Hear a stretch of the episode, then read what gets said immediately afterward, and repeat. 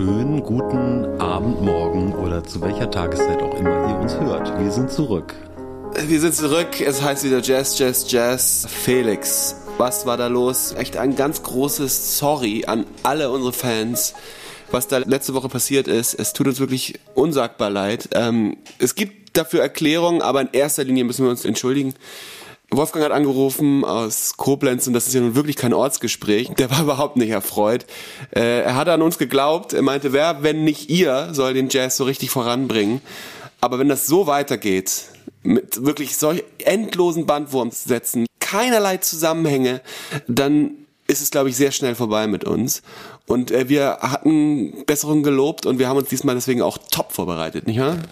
Ja, das tut uns wirklich leid letztes Mal. Ne? Das war also wir treten hier immer an, um in so einem wirklich ruhig, entspannten, plauschigen Ton mit so einem leicht universitären, aber trotzdem lockeren Duktus ein bisschen über Jazz zu schwadronieren und wollen eigentlich wie zwei große Musikintellektuelle rüberkommen, aber es hat so eine leichte Captain Blaubeer und Hein Blöd auf Mess Atmosphäre teilweise. Wir ja. fallen uns ins Wort, wir schnattern wie die Gänse, wir lassen die Pointen liegen, wir springen in den Themen wir erzählen nicht zu Ende. Woran lag's? Ich war sehr aufgeregt, weil ich wusste, abends geht's noch zum Jazz und zwar in eine sehr besondere Einrichtung. Ja, Spoiler. Äh, das werden wir gleich auch nochmal durchsprechen. Und ich wusste auch, ich habe an dir auch gemerkt, du wirst langsam nervös, weil du wusstest, du, du begehst da, ähm, äh, also du wirst, äh, wie sagt man, du.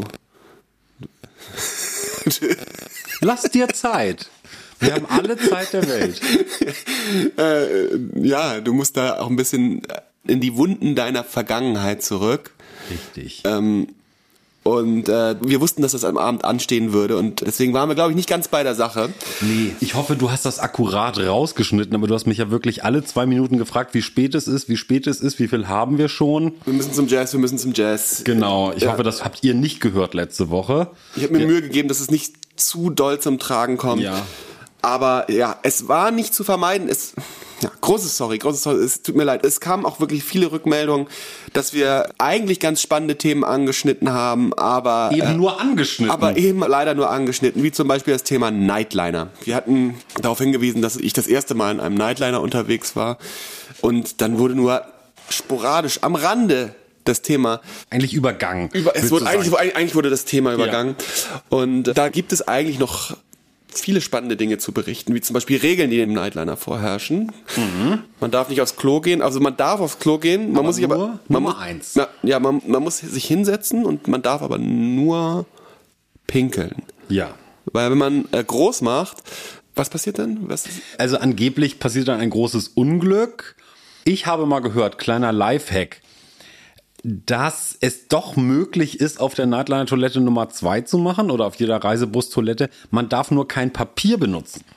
Weil so. das, was den Nightliner verstopfen würde und dann zu einem schweren Motorschaden führen würde, wäre das Papier zur Reinigung ah. des Nummer zwei Ausgangs. Die Muckerlegende ist ja wirklich, dass die Exkremente letztlich sofort dafür sorgen, dass der Bus stehen bleiben muss. Ja weil es da Verbindungen gibt zwischen dem Abflussrohr und ähm, und dem, und, dem wie heißt das? und dem Antrieb. Ja, irgendwas mit dem Motor mit dem Tank. Tank. Und deswegen der verträgt halt äh, genau. die, die Pipi kein Problem aber halt diese klumpigen klobigen Reste das kann der nicht ab. Mir sagte mal jemand, er hätte das Problem gelöst, indem er dann einfach kein reinigendes Papier benutzt hätte und dann wäre es auch alles gut gewesen.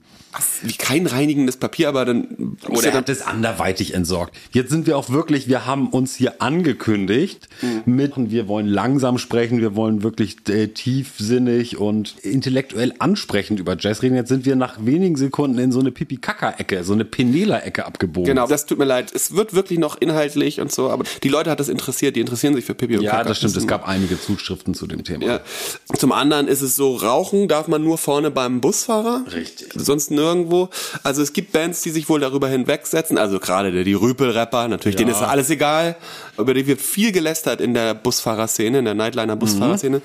Wir waren natürlich brav und haben immer nur vorne beim Busfahrer geraucht, wenn man über. Ich habe natürlich nicht geraucht, aber Natürlich du, nicht. Aber ich bin gerne da vorne. Deine Äh, Mutter könnte das hören. Da reißt die Seite der Gambe, wenn sie das ich bin natürlich vorne gern mit hingekommen, weil ich wusste, da ist was los, da sind die coolen Leute.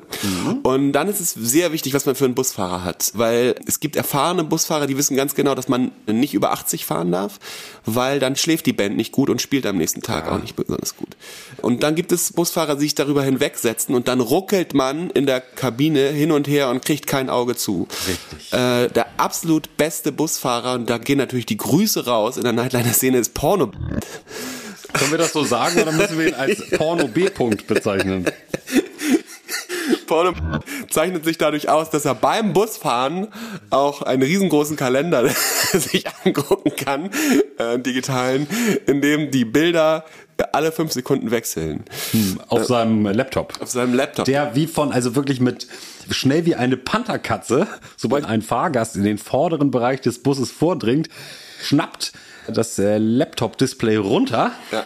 und äh, man weiß nicht, was darauf zu sehen war. Genau, da ist er mal sehr schnell, wenn irgendwelche Leute rauchen wollen, dass er den schnell zuklappt und dann sieht man nur noch die Schlümpfe, die süße Schlumpfsammlung, die er vorne stehen hat. Und das kleine Bärchen, das das ein Herz für Trackerherz Ja, ja. hält. Ja. Er ist ein fantastischer Fahrer. Also wenn man ihn hat, man schläft wirklich wie ein Baby in diesem Nightliner. Man muss aber auch dazu sagen, auch da gibt es wieder wichtige Regeln und zwar mit den Füßen nach vorne schlafen. Warum eigentlich? Falls du einen Unfall, weil, also ich meine, bei Porno wird es nicht passieren, aber äh, wenn, Porno B-Punkt. ja, wenn du einen Unfall hast im Nightliner Mhm. und mit dem Kopf nach vorne liegst, dann ist dein Risiko zu sterben um 95 Prozent höher. Sonst sind dir halt nur die Beine gebrochen und musst halt in einen Rollstuhl oder so. Und das ist dann nicht so schlimm. Äh, da nicht gibt's eine so schlimm. tragische Geschichte von Metallica. Ist es nicht so? Richtig, ja, ja. Da äh, ist ein Mitglied von Metallica und deswegen wahrscheinlich auch die Regel, weil ich dachte, das wollen sie mal. Genau. Ist ums Leben gekommen im Nightliner. Der erste Bassist und legendäre Bassist von Metallica ist bei einem Nightliner-Unglück ums Leben gekommen. Und sein Nachfolger Jason Newsted musste sich dann seine ganze Zeit bei Metallica Shit anhören. Und tatsächlich ist er ums Leben gekommen, weil er falsch rum in der Kajüte lag, oder? Das ist, glaube ich, im Bereich der Legendenbildung. Aber da wir ein edukativer Podcast sind, dem der Verkehrssicherheit am Herzen liegt, können wir jetzt einfach mal behaupten, das lag daran, dass Cliff Burton falsch rum in der Koje lag, ja. Genau. Auf jeden Fall darauf achten, dass ihr einen Fahrer habt, der nicht über 80 fährt Und nicht über 80 ist, und möglicherweise. nicht über 80 ist und immer schön Pause macht und so. Das ist wirklich sehr wichtig. Es gibt auch wirklich ganz schlimme Fahrer. Wir hatten noch mal so einen Jürgen oder so. Und da ist Friedel Weizendusch, eine Hamburger Tontechniker-Legende. Grüße gehen raus. Grüße gehen raus, ist irgendwann runter. Ich halt's nicht mehr aus. Und gerade in dem Moment, wo er vorne in die Kabine kam, fuhr der Busfahrer auch noch links in den Kreisverkehr. Oh. Ja, ja. Der ist dann natürlich sofort rausgeflogen und wir mussten den Busfahrer auf der Tour Ja. wechseln. Weil das geht ja gar nicht. Der ist links in den Kreisverkehr gefahren. Genau. Wir sind ja immer noch in Deutschland. Die Regels sind die Regels. Da rollten Köpfe. Der roten Köpfe. Genau, okay, äh, so viel dazu. Ich hoffe, das war genug Nightliner. Wir haben es natürlich auch ein bisschen ausgespart, weil wir wussten, dass es in so eine Richtung geht. Also Ja, äh, das stimmt, wir, ja. Na, wir sind um Seriosität bemüht, aber die Leute haben es sich gewünscht und deswegen äh, hier der Nachtrag. Dann natürlich, die Leute ärgern sich wirklich. Ich kriege echt so. Es war nichts letztes Mal, komm. Nein, ich krieg, ich krieg so bitterböse Zuschriften, weil wir immer wieder die Red Hot Chili Peppers erwähnen. Es, es geht nicht mehr. Nur ist es so, dass wir das letzte Mal auch wieder so schnell abgehandelt haben. Ein wichtiges Thema, nämlich die Nebeneinkünfte von Flea, Ja, die sich nämlich wie weg. generieren? Natürlich durch seine Filmkarriere. Und dann haben wir irgendwie zwei Filme genannt und das wird dem natürlich so überhaupt nicht gerecht, weil Flea absolute Legende in Hollywood ist. Ja, ja, ja. Also, wir müssen der Vollständigkeit halber noch mal ein paar Filme aufzählen, in denen er gespielt hat. Alle kann man nicht aufzählen, weil es einfach wirklich zu viele. Ich habe mir den IMDb-Eintrag heute Morgen durchgelesen. Ist, man kommt nicht zum Schluss. Es ist einfach viel zu lang. Zurück in die Zukunft. Big Lebowski hatten wir genannt. Fear and Loathing in Las Vegas. Ein Terry Gilliam-Klassiker. Ja. Da spielt er wohl auch mit. Keine Ahnung wo. Weiß ich Baby Driver, ein relativ neuer Film. Ach, den habe ich geguckt. Auch keine Erinnerung. Ja, Psycho, eine Neuverfilmung von 1998. Ja, das ist wohl wirklich so, also ich kann mich erinnern, der war wirklich aber so eins zu eins nachgefilmt vom alten, nur in Farbe. Auch keine Erinnerung weiterhin. Wahrscheinlich ein schlechter Film. Zwei Folgen von Obi-Wan Kenobi. Ah, habe ich doch auch geguckt. Auch wieder vergessen. Der verlorene Sohn mit Nicole Kidman und Russell Crowe. Das ist so ein, heißt es Konversionstherapie-Thematik? Äh, heißt das so? Konversionstherapie? Konversion, ist das, wenn man besser Konversation führen soll? Nö, Amerikaner haben ja manchmal was dagegen, wenn ihre Kinder ähm, homosexuell werden und Ah. dann wollen die, dass sie in so eine Therapie gehen und meinen, das könnte man dann. Ach, guck mal. sowas Also das gibt es in. Deutschland bestimmt auch. Ich sag jetzt so despektierlich die Amerikaner, Ja, ja. aber solche Schweinereien gibt es bestimmt in Deutschland. Habe ich nicht gesehen, kann ich nichts zu sagen, ist bestimmt ein guter Film. Ich habe den Film gesehen, er ist tatsächlich gut. Äh, My Private Idaho Ja, ja. mit Keanu Reeves, auch aus den 90er Jahren. Hat er Ja. auch mitgespielt. Diverse Anime- und Zeichentrickfilme, wo er wohl auch einfach seine Stimme ausgeliehen hat. American Dad, Simpsons, Family Guy, Toy Story 4. Jetzt im Kino und da schließt sich der Kreis zum Jazz. Endlich wieder Thema, Thema, Thema. Babylon, der neue Damien Chazelle, der auch La La Land und Whiplash gemacht hat. Aha. Hast du Whiplash gesehen? Habe ich natürlich gesehen. Äh, La La Land auch. La La Land finde ich einen schönen Film. Okay. Geht um Jazzpianisten, habe ich nicht gesehen, aber Ist ein schöner Film, hat wenig mit Jazz zu tun, aber hat mir gut gefallen. Okay, Whiplash habe ich natürlich gesehen, weil es absolut mein Thema natürlich. Ein traumatisierter Jugendlicher, der in einer Jazzschule in New York von seinem Lehrer tyrannisiert wird. Ich finde, dass er sich nicht ganz kritisch mit dieser Position des Lehrers auseinandersetzt. Also es irgendwie wird so getan, als wäre das schon okay, dass der so ein Tyrann ist. Und am Ende will er ja nur, dass der halt möglichst geil zockt und dann halt in der Big Band sein Bestes gibt. Und es wird so ein bisschen dieses autoritäre Ding so ein bisschen heroisiert. Hast du es nicht so empfunden? Ja, hast du recht. Es ist wirklich hier nicht gut vorbereitet. Wir hätten natürlich nochmal einen Filmabend machen können. Auch nur einmal gesehen.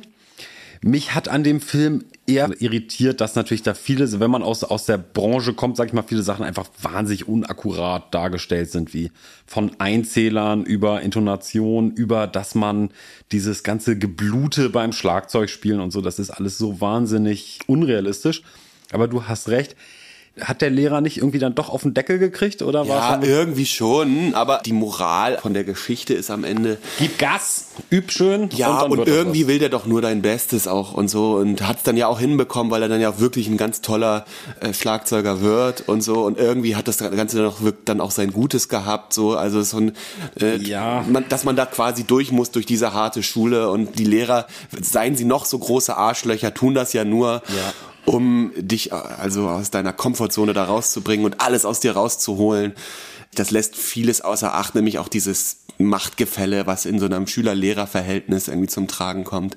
Ja, richtig. Also natürlich das mit diesen ganzen unrealistischen Darstellungen vom Musizieren. Geschenkt, ehrlich ist gesagt. natürlich geschenkt. Ja, weil ist- es darum nicht geht. Es, es geht ist um das Verhältnis Film, zwischen dem Lehrer und dem Schüler. Es ist, der muss ja mit filmischen Mitteln arbeiten. Es sagte mal jemand, ich glaube, das war Bernd Begemann, Grüße gehen raus.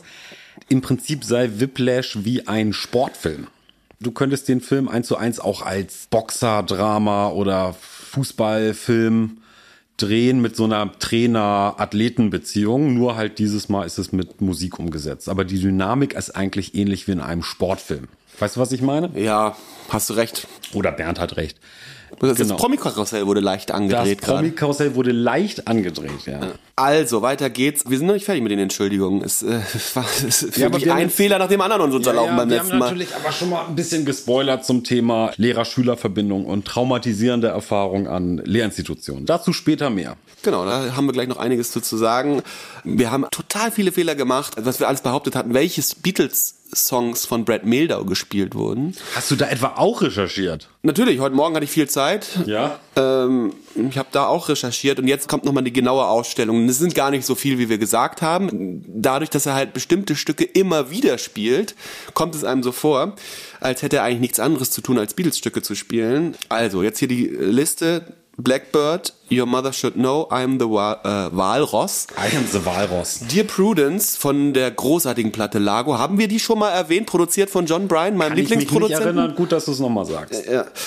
Äh, Mother Nature's Son ist auf dem gleichen Album drauf, allerdings in einem Medley mit dem großartigen Klassiker Wave. Ja. And I Love Her. Und hier Ja. widerspricht sich äh, die These, dass er sich doch nur fürs Spätwerk der Beatles interessiert hätte. Nein, And I Love Her ist auf dem dritten Studioalbum der Beatles A Hard Day's Night von 1964 und deswegen knapp vor der Hälfte Ja. der Bandgeschichte, also Frühwerk. Kevin Hayes hat auch eine Version davon mal eingespielt, die natürlich lange nicht so gut war wie die von Brad Miller. Aber Kevin Hayes auch toller Pianist, oder? Kennst du? Ja, habe ich nicht so richtig gepumpt, wie die jungen Leute sagen, aber ja. Ja, super Typ. Martha My Dear. Dann gibt es ein Album mit der Sopranistin Anne-Sophie von Otter im, im Duett mit Brad Mehldau. Schöne Grüße vom Opus. Und da gab es ein Stück, ich habe mal geguckt, das hieß Because. Und da dachte ich natürlich, ah, okay, spielt er hier Because. Von den Beatles. Von den Beatles. Ja. Das ist aber nicht so, sondern es war eine Eigenkomposition. Aber dafür haben sie dann auf dem gleichen Album nochmal Blackbird gespielt. Nochmal. Da trällert Anne-Sophie von Otter in dem Horenregister Blackbird singing in the night. Ja, natürlich. Aber wer könnte schöner einen Vogel imitieren als eine Sopranistin? Ja, also es ist ein tolles Album. Koloraturen. Es ist äh, nicht zu. Es ist nicht zu verwechseln mit dem Album, das er gemeinsam mit René Fleming aufgenommen hat, auch eine Sopranistin. Er scheint da so ein Ding für zu haben, auf der aber leider kein Beatles-Song Hm. zu finden ist. Und das war's. Es sind insgesamt 1, 2, 3, 4, 5, 6, 7, 8, 9. Aber Das das, ist gar nicht so viel. Das ist interessant bei Brett Meldau, dass er diese Affinität zu Sopranistinnen hat. Er hat doch auch eine Platte gemacht mit einem Mandolinisten. Und Chris Style. Ja, und den ich ja sehr liebe. ja, aber es ist natürlich, also die Mandoline ist ja eigentlich ein ulkiges Instrument, sag ich mal. Eine viel zu kleine Gitarre, die so mit diesem schnarrigen Ton, oder ist das ein Instrument, was du ernst nimmst, die Mandoline? Erst seit Chris Style. Bei mir ging das lange so, auch gerade wenn so große, dicke Männer diese winzig kleine Violine mit ihren störrischen Wurstfingern bedienen, wie man das oft so im Country- und Folk-Kontext sieht, das hat immer was Humoristisches. Es ist auch sehr witzig. Auch die Platte ist sehr lustig. Don't Think Twice, It's Alright von Bob Dylan, ein Klassiker. Ja. Vertonen sie dort im Duett. Es ist Ja, so eine ja. Art Country Jazz, der da performt wird. Es ist Das ganz, ich- ganz, ganz toll. Das habe ich gepumpt. Ja, es ist wirklich ein, ja, ganz, Nur ganz genau, jetzt meine These, ist die Mandoline nicht die Sopranistin unter den Seiteninstrumenten? so despektierlich über Sopranistin reden und über die Mandoline auch noch? Was ist denn mit dir heute Morgen los? also ich lag im Gegensatz zu dir natürlich schon auf meiner Shakti-Matte.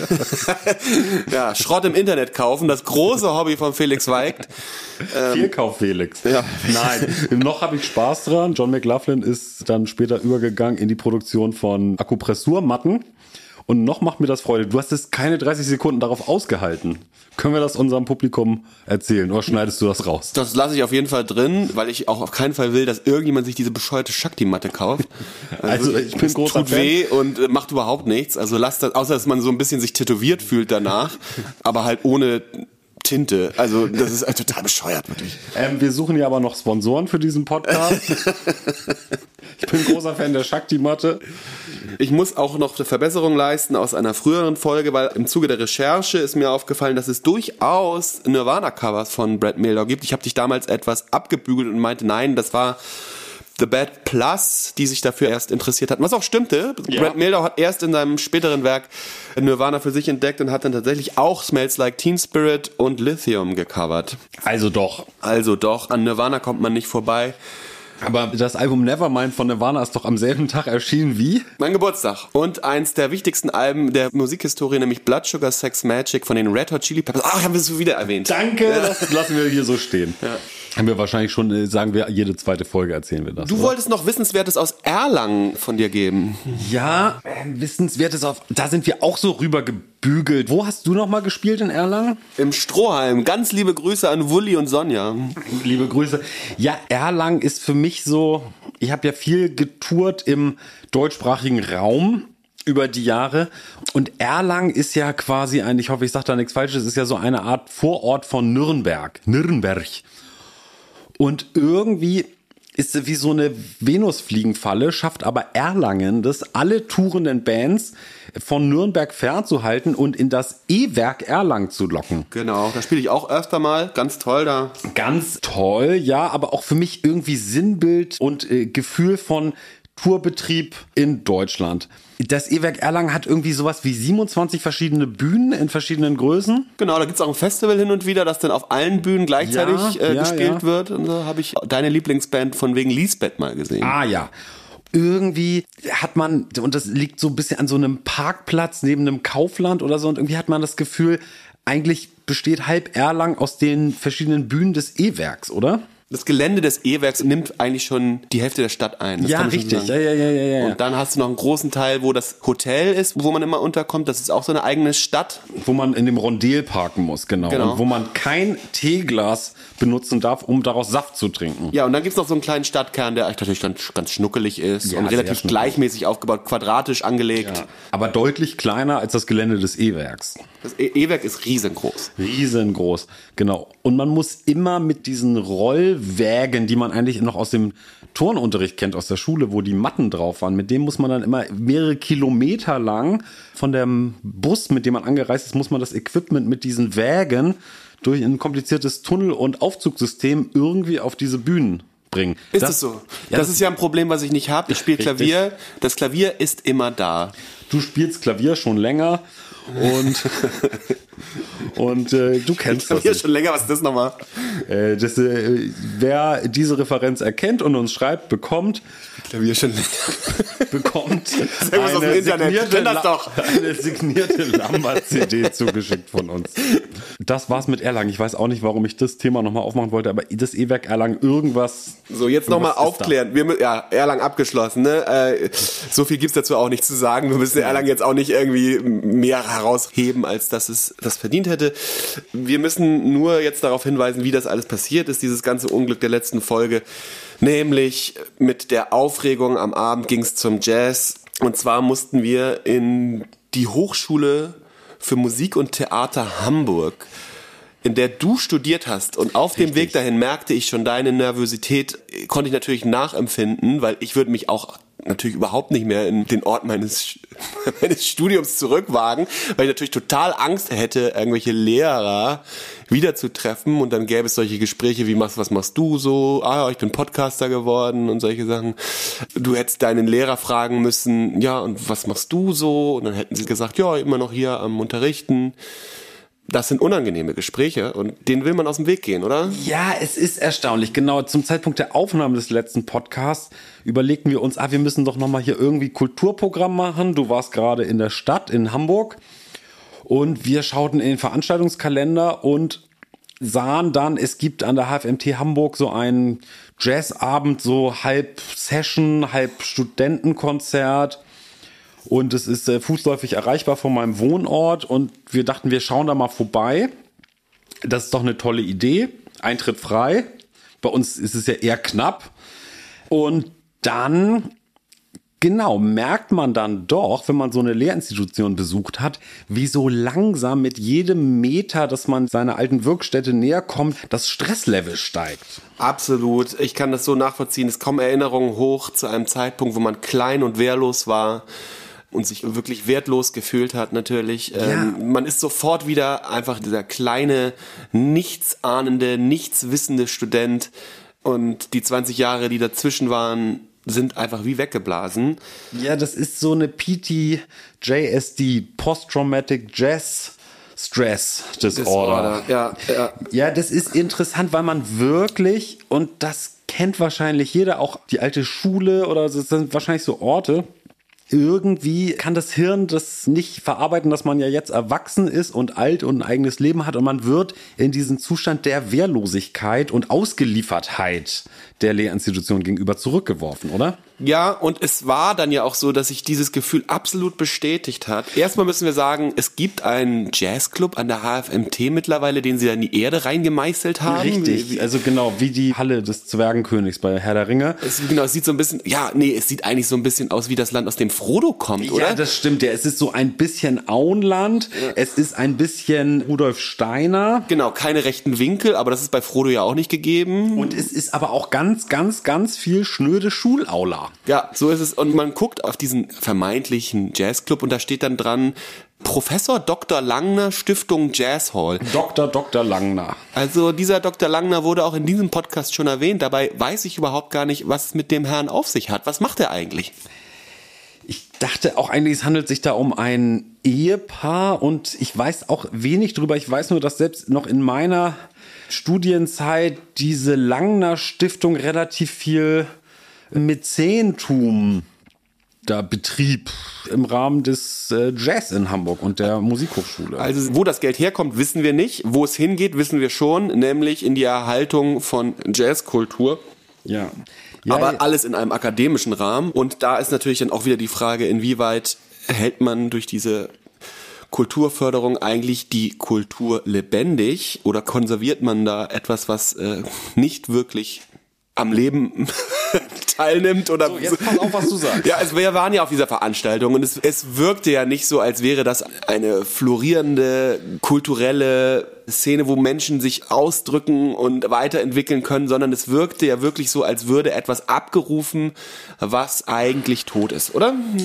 Ja, ich möchte da jetzt gar nicht das irgendwie so haten in dem Sinne. Es ist ja erstmal schön, dass man als Studierende an so einer Musikhochschule einen Rahmen hat, wo man sich irgendwie vor Publikum ausprobieren kann. Es ist dann doch eher Schulaula als jetzt ein szeniger Club, aber man hat da eine Bühne, man hat da Räume. Das ist ja auch was, wo oft nach gefordert wird oder was oft gefordert wird, so ist das, glaube ich, ist der deutsche Satz. Schneide ich alles zusammen. Ja, dass Musiker in der Ausbildung Spielstätten brauchen. Und natürlich ist eine Subvention, ein Mäzentum, ein Sponsoring, wie man auch immer man das nennt. Also wenn Menschen gerne die Kultur mit ihrem privaten Vermögen unterstützen wollen, ist das ja erstmal ehrbar. Ist ja. das erstmal ehrbar, denn man braucht die Kohle.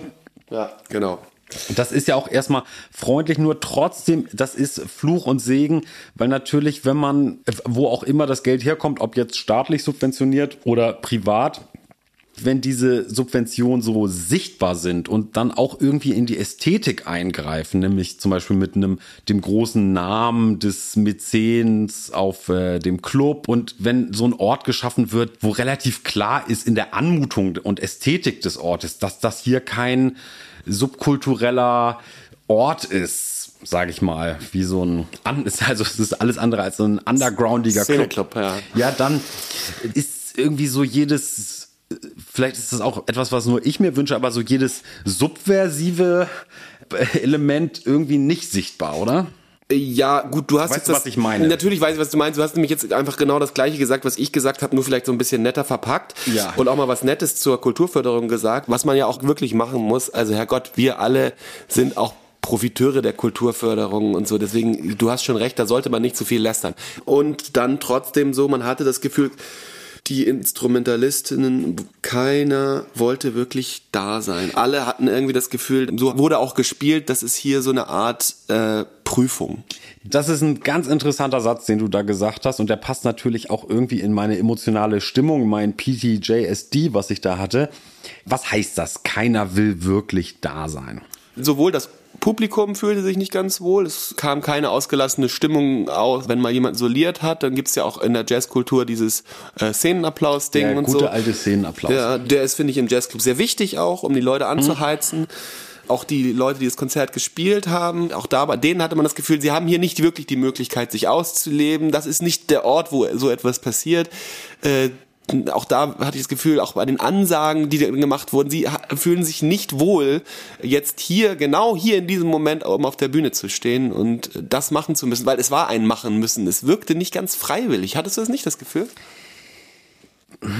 Ja, ist schwer zu sagen. Es wirkt nicht ganz freiwillig, weil natürlich irgendwie so einen Rahmen, Hochschulgebäude, ich glaube, wir haben da auch so ein halbes Hochschulensemble oder so einen Kurs, Workshop gesehen es ist ein bisschen wie Schule, ne? Ja. Nicht, dass Schule nicht auch total Spaß macht, aber klar. Mein Punkt ist dann doch immer, dass so, was reizvoll an Musik ist ja irgendwie immer das zeitgenössische, so in gelebter Musik und auch so ein bisschen das Gefühl einer subversiven Keimzelle zu sein, der Underground Club, der elektronische Musikclub und das Gegenstück ist dann das Akademisierte, das Konservierende, sage ich mal. Ne? Nein, die Frage ist so ein bisschen, wie, wie könnte denn gelebte Jazzkultur aussehen? Ja, ich glaube, dass es genau nicht funktionieren kann, sofern es im Zusammenhang steht mit der Institution, wo halt wahrscheinlich sowas wie Noten und äh, auch der Lehrer, der zugegen ist, der einen auf bestimmte Art und Weise bewerten muss, äh, wo das keine Rolle spielt. So Ähm, natürlich kannst du sagen, in, in, gewisser Weise spielt das immer eine Rolle. Irgendwer bewertet dich immer und ja. gibt dir irgendeine Form von Note, egal was du machst. So, aber da ist es zu unmittelbar. Das würde ich schon sagen und deswegen glaube ich auch, dass jeder der Instrumentalisten besser gespielt hätte, wenn das nicht in der Professor Dr. Langner Jazz Hall stattgefunden hätte, sondern was weiß ich, im Birdland, das wir später noch aufgesucht ja, haben. Ja, das ist das ist interessant, dieses ähm, Musizieren in Gegenwart der Lehrkräfte. Das ist nämlich auch so ein PTJSD von mir, dass man natürlich in so einer Lehrinstitution immer auf die Gunst und den Zuspruch der Lehrkraft angewiesen bist. Ne? Und ich weiß auch gar nicht, was bei mir so den Stress erzeugt, mich in diese Räumlichkeiten zu begeben. Du hattest ja interessanterweise so eine Art Co-PTSD, ne? Du hast dann gleich. Ich habe absolut gefühlt, ja. Ich war absolut dabei. Ja. Mir wurde es erst bewusst, als ich den Stiftungsnamen und ja. die Jazzholder äh, sah und kurz davor meintest du, glaube ich, so, dir wird richtig heiß. Und dann wurde mir so richtig wahr, ja, scheiße, mir auch. So. Ja, ja. Und dabei ist das gar nicht der Ort meines Wirkens gewesen, so, aber ich wusste sofort, worum es hier geht und bin ein bisschen äh, co-sick geworden. Ja, das ist, es ist ja auch eigentlich so ein bisschen unnötig, weil ich möchte jetzt wirklich nicht behaupten, dass meine Lehrer mir irgendwas Schlimmes angetan hätten. Ich bin da lieb umsorgt worden und freundlich ausgebildet worden. Trotzdem hat man ja das Gefühl, auch jetzt viele Jahre später, wenn ich jetzt meine alten Lehrer treffe, dass ich irgendwie noch in so einer Leistungsnachweisdynamik mit denen stehen würde und denen irgendwie mich erklären müsste und irgendwie gar nicht wüsste, wie soll ich eigentlich genau mit denen in Kontakt treten. Und weil ich das irgendwie nicht weiß und diese Unsicherheiten habe, ist es mir fast lieber nicht mit denen in Kontakt zu treten, äh. so absurd das ist, um das zu vermeiden. Kann ich absolut nachvollziehen. Ich träume hin und wieder davon, dass Lehrer von meiner Zeit am Amsterdamer Konservatorium, dass die irgendwie auftauchen bei Konzerten von mir und man dann halt irgendwie darüber reden muss und so. Jetzt war die konkrete Situation äh, so, dass wir bei der anstehenden Tour im BIM-Haus in Amsterdam hätten spielen können. Ja. Und ich dachte erst, das ist ja eigentlich genau das, was ich eigentlich immer wollte, um halt mein Trauma aufzuarbeiten. Das BIM-Haus ist sowas wie in Hamburg das Birdland oder in Berlin der das Jazzclub, der ja. Jazzclub Amsterdams. Okay und dachte, das wäre natürlich eine geniale Möglichkeit, ja. um, eine, genau, um das Trauma aufzuarbeiten. Aber dann wurde mir auch schon wieder ganz schummrig zumute und zum Glück kam noch das Angebot, dann auch in einem kleinen Saal des Konzertrebaus zu spielen, wo ich dachte so, ja, nee, das ist weniger äh, Konflikt äh, ja, ja, behaftet. Nicht so aufgeladen. Das ist ja. nicht so aufgeladen, dann habe ich mich dafür entschieden trotzdem, eigentlich träumt man davon, man kommt irgendwann zurück, der verlorene Sohn, alle sind sie da und sagen, oh toll, aus dir ist was geworden. Und wenn man solche Gedanken hat, dann merkt man, wie unglaublich klein man immer noch ja, ist, wenn es um diese, ja. um diese Dinge geht. Das sind so Dynamiken, die sich nicht auflösen. Ne? Genau, egal was du für einen Erfolg oder irgendwie, wie weit du mit deiner Musik irgendwie vorangekommen bist, du bist dann einfach immer wieder der kleine, dumme Student. Ja, es ist komisch. Du stehst kurz vorm Gewinn des Opuses, ja. beturst die Welt Welt und trotzdem, wie gesagt, meine Lehrer haben mir nichts Schlimmes angetan. Trotzdem bin ich nach wie vor sauer über bestimmte Situationen, wo ich mich vielleicht ungerecht behandelt gefühlt ja. habe von denen. Und ich kann dieses Gefühl sofort abrufen. Und ja. das verliert sich auch nicht. Es verliert sich nicht, es bleibt auf ewig, man träumt davon. Dieses Gefühl von Unterlegenheit, von Abhängigkeit so schön das ist, dass Menschen in Lehrinstitutionen Sachen beigebracht werden, irgendwas ist doch toxisch an diesen Dynamiken, was sich irgendwie nicht so richtig auflösen lässt für mich. Ohne dass ich da jetzt auch einen Lösungsansatz hätte, wie man es besser machen sollte ja. oder sowas. Aber irgendwas ist da beschädigt. Das geht ja sogar in die Schulzeit zurück, oder? Hattest du nach Ende der Schulzeit nochmal irgendwie im musikalischen Kontext mit unserer Schule zu tun? Mm, ja, ich wurde nochmal gefragt, äh, dort zu spielen, als ich schon studiert hatte, um irgendwie einen Orgelbau mitzufinanzieren. In der Aula der Schule sollte irgendwie eine Orgel, glaube ich, restauriert werden und dafür wollten die dann so einen Benefits-Krams machen und dann wurde ich angerufen, ob ich da irgendwie spielen würde. Das war schlimm. Ich kam dann extra angereist, glaube ich, glaub nicht mal die Fahrtkosten bekommen. So, aber Ja. ich dachte, so ist ja cool, Hauptsache ein bisschen spielen. Hauptsache die Orgel steht. Äh, Hauptsache die Orgel stehen. Also es war zu einem Zeitpunkt, wo ich dachte, Hauptsache im Publikum. Ja. Dann musste ich aber sehr lange warten, bis ich dran war, weil natürlich der Theaterkurs der, der, der Abiturienten um äh, eineinhalb Stunden überzog. Und ich durfte dann irgendwie in der Schulaula an einem Montagabend, wo alle eigentlich schon im Bett waren, um, noch vor drei, vier Leuten, die übrig geblieben waren nach dem Theaterstück in der Schulaula äh, spielen, um die Orgel mitzufinanzieren. Ja. War ganz grauenvoll. Ich habe dann auch mich beschwert bei unserem alten LK-Lehrer, liebe Grüße Reinhard Vogt. Ich glaube, seitdem hatten wir Grüße kein, gehen raus. Ja, ich fand das unmöglich und dachte so, also dafür komme ich hier extra angereist und habe dem das dann auch so gesagt und da war er sauer, dass ich das so sehe, weil hier geht's natürlich um anderes, ne? Um Größeres, um die Orgel. Um die großen Orgel. Orgelpfeifen. Genau und, Und da natürlich um das Theaterstück. Seitdem hatten wir auch keinen Kontakt mehr, aber no hard feelings, Reinhard. Nein, also, Schwamm drüber. Schwamm drüber, wirklich. Äh, wenn wir uns mal wieder treffen, trinken wir ein Bier. Ja, wo immer du bist, bitte melde dich. Ja, ich habe auch so eine Erfahrung gehabt, dass ich mit Philipp und Martin, mit meinem damaligen Jazz-Trio, auch irgendwie im Rahmen irgendeiner Gala-Veranstaltung meiner Schule spielte. Ich glaube, in den Kammerspielen. Und dann wir so eine Setlist machten und irgendwie eine Absprache, wie viele Songs wir spielten.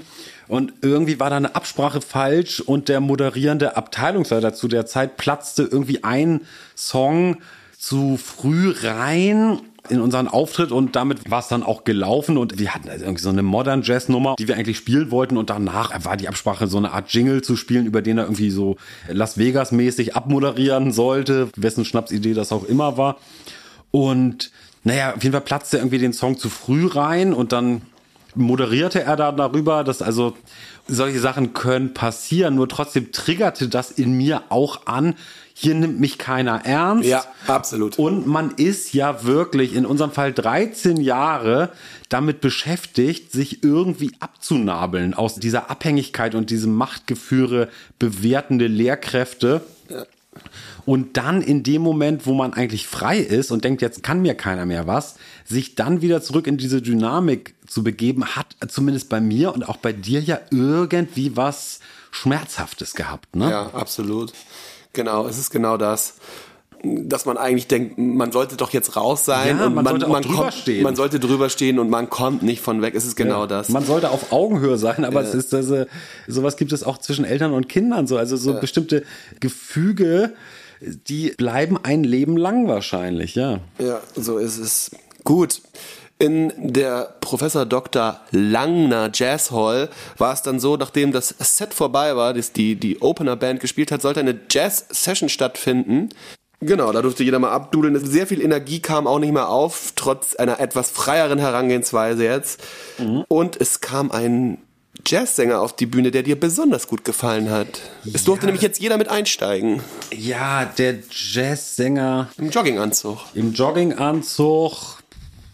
Ja, so ein bisschen Typ raubeiniger Bademeister, würde ich sagen. Der sang eine Version von Van Morrisons Moondance. Was ja wirklich ein unglaublich versauter Text ist, oder? Ist es so? Ist dir das nicht aufgefallen? Ist Nein. Ja, nein? Nein, Das- klär, klär die Hörerschaft auf. Nein, das will ich nicht sagen, aber das wenn ich jetzt das auf Deutsch sagen würde, was, was er da ganz, die ganze Zeit vorhat, bekämen wir Zuschriften noch und Okay, nöcher. okay, okay, okay, okay, okay. Ja, das, das fand ich interessant. Können wir über Jazzgesang reden? Ja, du Ist willst das über okay? Jazz. Das war doch meine Bridge. Ich weiß nicht, ob ich das möchte. Ich habe immer das Gefühl, ich könnte auch Leuten auf den Schlips treten, weil ich mag auch bestimmten Jazzgesang und ich mag auch Jazzsänger oder auch speziell Jazzsängerinnen, mit denen ich zusammenarbeite von Zeit zu Zeit. Ja, fangen wir doch mal mit dem Guten daran an. die also ich finde, dass die ganz toll singen und bewundere auch Jazzsänger und Sängerinnen dafür, dass die zum Beispiel in der Lage sind, eine Band zu führen, also klare Cues geben, also das heißt klare Zeichen geben, wo ist Schluss, wo kommt die Bridge, wann geht's in den Teil,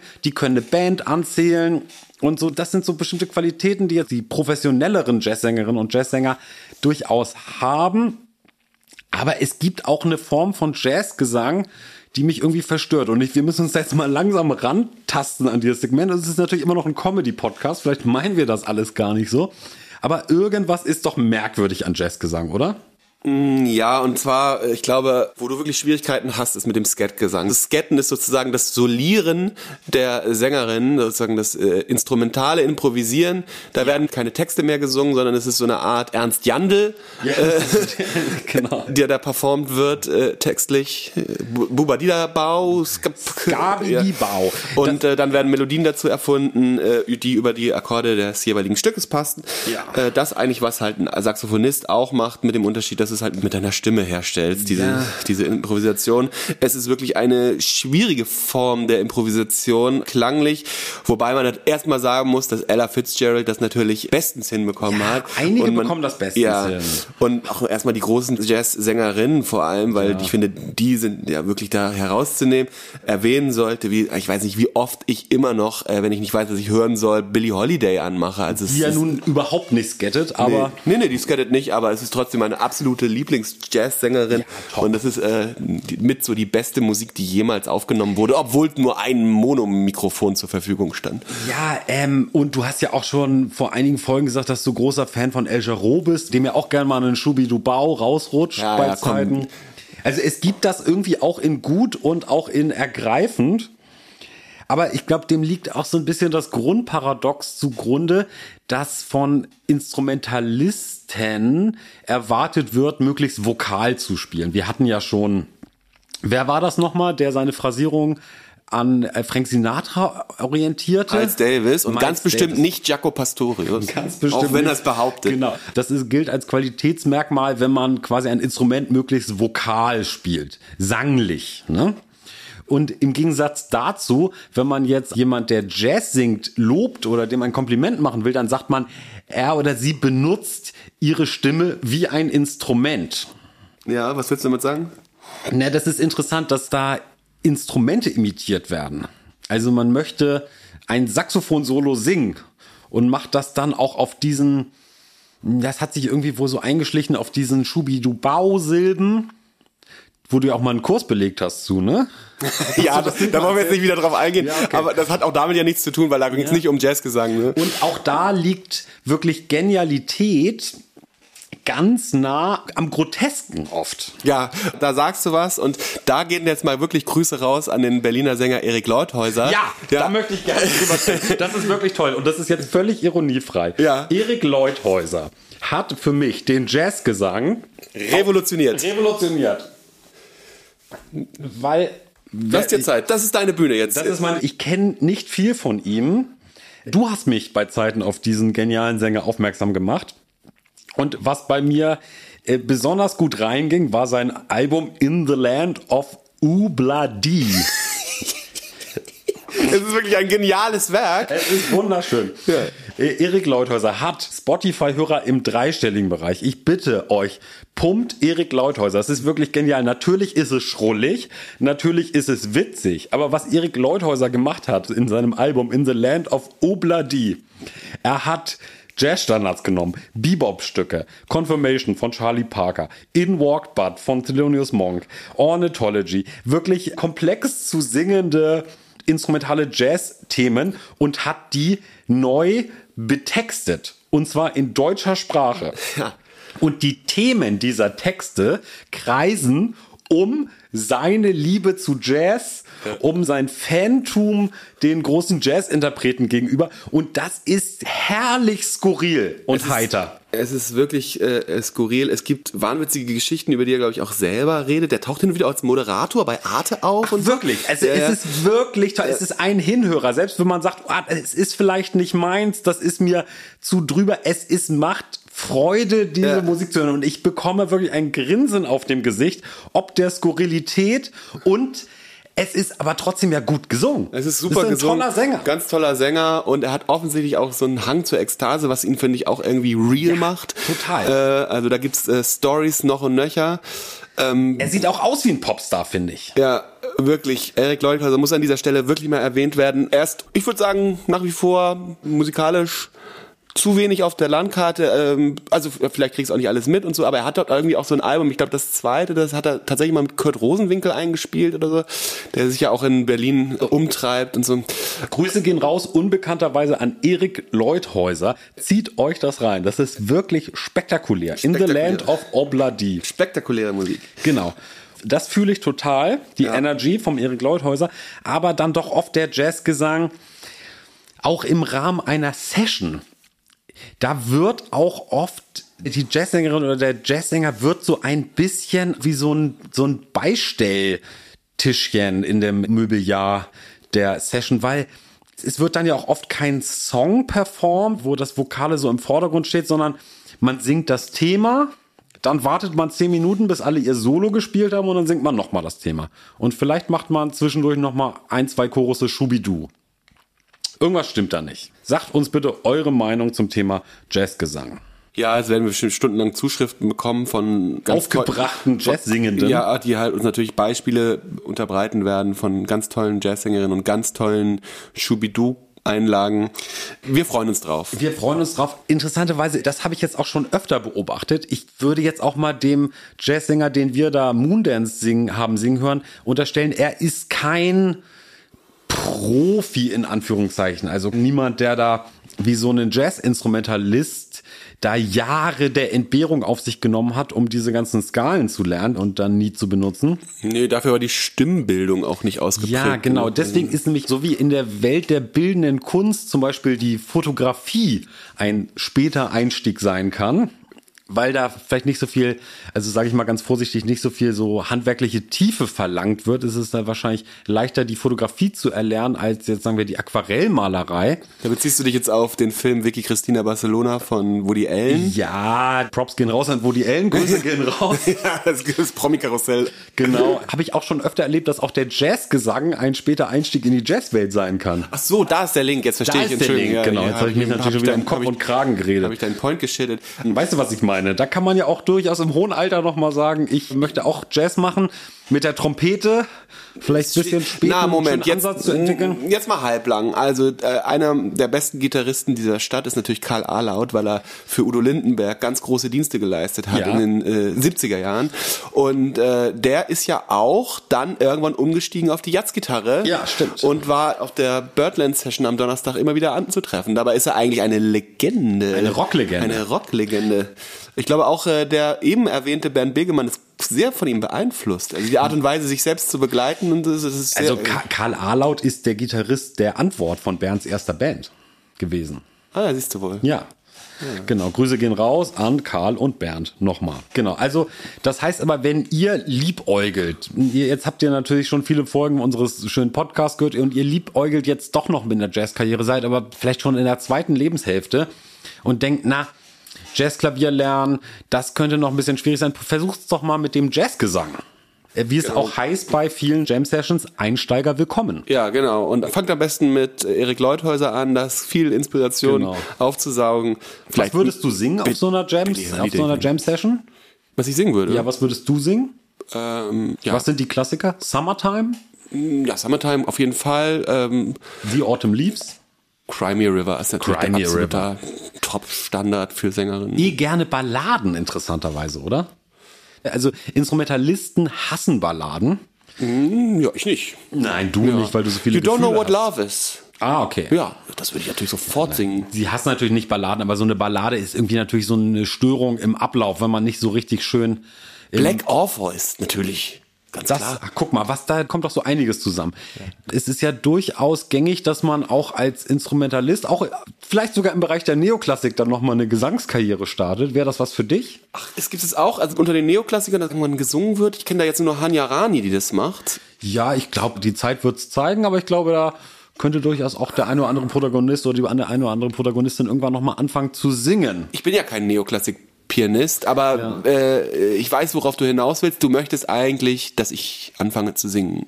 Du singst ja manchmal bei Zeiten. Ja, ja, aber das weiß ja keiner. Das ist ein bisschen heimlich. Ja, das stimmt. aber genau, es gibt da so einige U-Boot-Produktionen von dir, wo du auch als Sänger zu hören bist. Aber vielleicht so ein ganzes Album, ein Jazz-Album, wo du singst? Ja, erst, jetzt gibt's das Jazz-Album ohne Gesang, aber klar, dann darauf könnte man aufbauen. So ja. wie Jamie Cullum?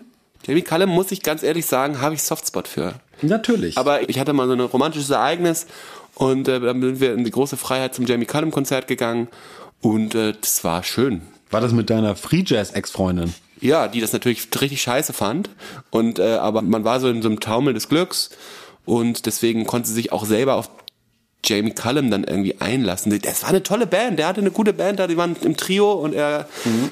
trällerte da, also hat die Leute angeheizt und so. Also ich hatte da viel Freude bei. Ich mag irgendwie auch die Stimme, also ich weiß nicht, Jamie Cullum ist, glaube ich, sehr verhasst in der Jazz-Szene, aber ich mag, mag den irgendwie. Muss ich auch sagen, ich bin, glaube ich, auch Besitzer dieses Albums 20-Something. Ja, genau. Aber seitdem auch nicht mehr groß rezipiert. Ja, aber nee, ich glaube, weiß er das bestimmt immer noch spitze. Weiß nicht, was danach passiert ist, aber 20-Something fand ich auch ganz groß. Gut, äh, ich glaube, okay, das haben wir jetzt äh, erschöpfend äh, durchdiskutiert, das Thema Jazzgesang, kommt sicherlich immer mal wieder. Was sagst du denn zum Instrument der Jazzgitarre? Was ähm, hast du für ein Verhältnis zur Jazzgitarre? Naja, also erstmal ein positives. Worauf du hinaus willst, ist, dass das halt eigentlich so ein Instrument ist, was so gewählt wird von kinderlosen Onkels, oder? Das Onkelige der Jazzgitarre, ja. ja. das ist ein interessanter Aspekt. Ja, ja, man stellt sich immer einen Onkel vor, einen kinderlosen Onkel an der Mit Jazzgitarre. Der hat schon dann so, so lichtes Haar. Lichtes Haar, schütteres Haar, ja. ja.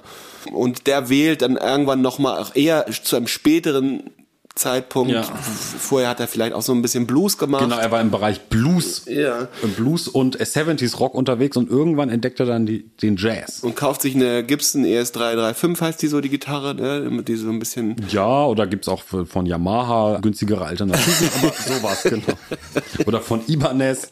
Aber genau. Ja, die Jazzgitarre, natürlich ein tolles Instrument und hat seine Daseinsberechtigung. Was mir nur gestern wieder auffiel, also zumindest in meinem ästhetischen Empfinden, liebe Jazzgitarristen, wenn ihr denkt, der Sound stimmt so, dreht euch noch mal einen kleinen Tick mehr Höhen rein und nimmt ein bisschen mehr Hall. Dass das nicht so klingt wie so ein irgendwie, es ist immer zu trocken und zu dumpf. Ja, ich glaube, das hat, wir, mit dem Hall, das wird nicht gemacht, weil die Angst so groß ist vor Pat Metheny und vor dem, was der da angerichtet hat. Wobei ich großer Pat Metheny-Fan bin. Natürlich, wer äh, nicht? Du ja, bist ja, ja kein Unmensch. Nee, ich, wirklich, Pat Metheny, äh, wie heißt es, äh, Story, äh, wie, wie heißt denn dieses Album? Das hatte ich auf Kassette tausend. Der hat wirklich viele Alben. Ja, aber ich meine äh, Secret Story. Ah ja, okay. Secret Story, wirklich ein ganz großartiges Album, was ich viel in meinem Golf 4 früher gehört habe, weil der hatte nur Kassette. Ah. Und ich hatte das auf Kassette. Das und natürlich für alle Bassliebhaber sein Debütalbum Bright Size Live ja, mit großartig. Jaco Pastorius am Bass. Und Bill Stewart am Ich glaube, Bob Moses spielt da ah, okay. äh, Schlagzeug. Schneiden wir raus. Was ähm, denn jetzt, Pat Metheny? Nein, Bill Stewart. Dass ich mich da vertan habe? Nein, das lassen wir natürlich drin, denn auch wir sind fehlbar. Was ich dir vor Aufzeichnung des Podcasts gezeigt habe, wo ich ja begeistert von bin, ist ja von Mark Johnson Space Desire, seiner Band mit zwei Gitarristen. Das mussten wir uns gerade eben noch ja. mal ansehen, weil du es so toll fandest. Das einzig Gute so daran ist Bill Frisell, der ja auch wirklich ein großartiges Beispiel für ganz tolle Jazzgitarre ist auch der Style, den er da fährt.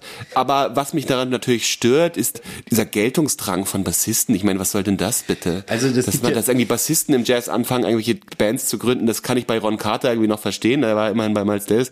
Aber jetzt irgendwie Mark Johnson, was soll denn das? Der soll mal sich irgendwie hinten anstellen. Mark Johnson war aber bei Bill Evans.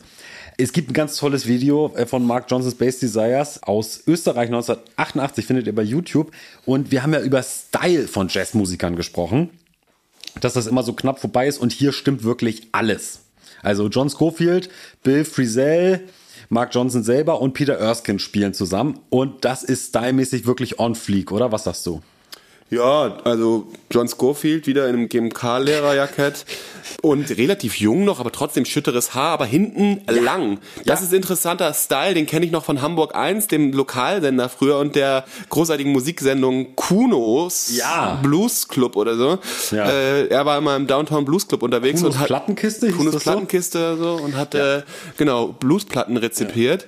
Das waren halt so ältere Leute um die 50, die halt wirklich schon eine Glatze hatten, aber trotzdem noch Zopf und derartige Musik dann halt im Downtown Blues Club im Stadtpark gehört ja, haben. So ein kleines Zöpfchen mit dünnen grauen Haaren, ne? Ja.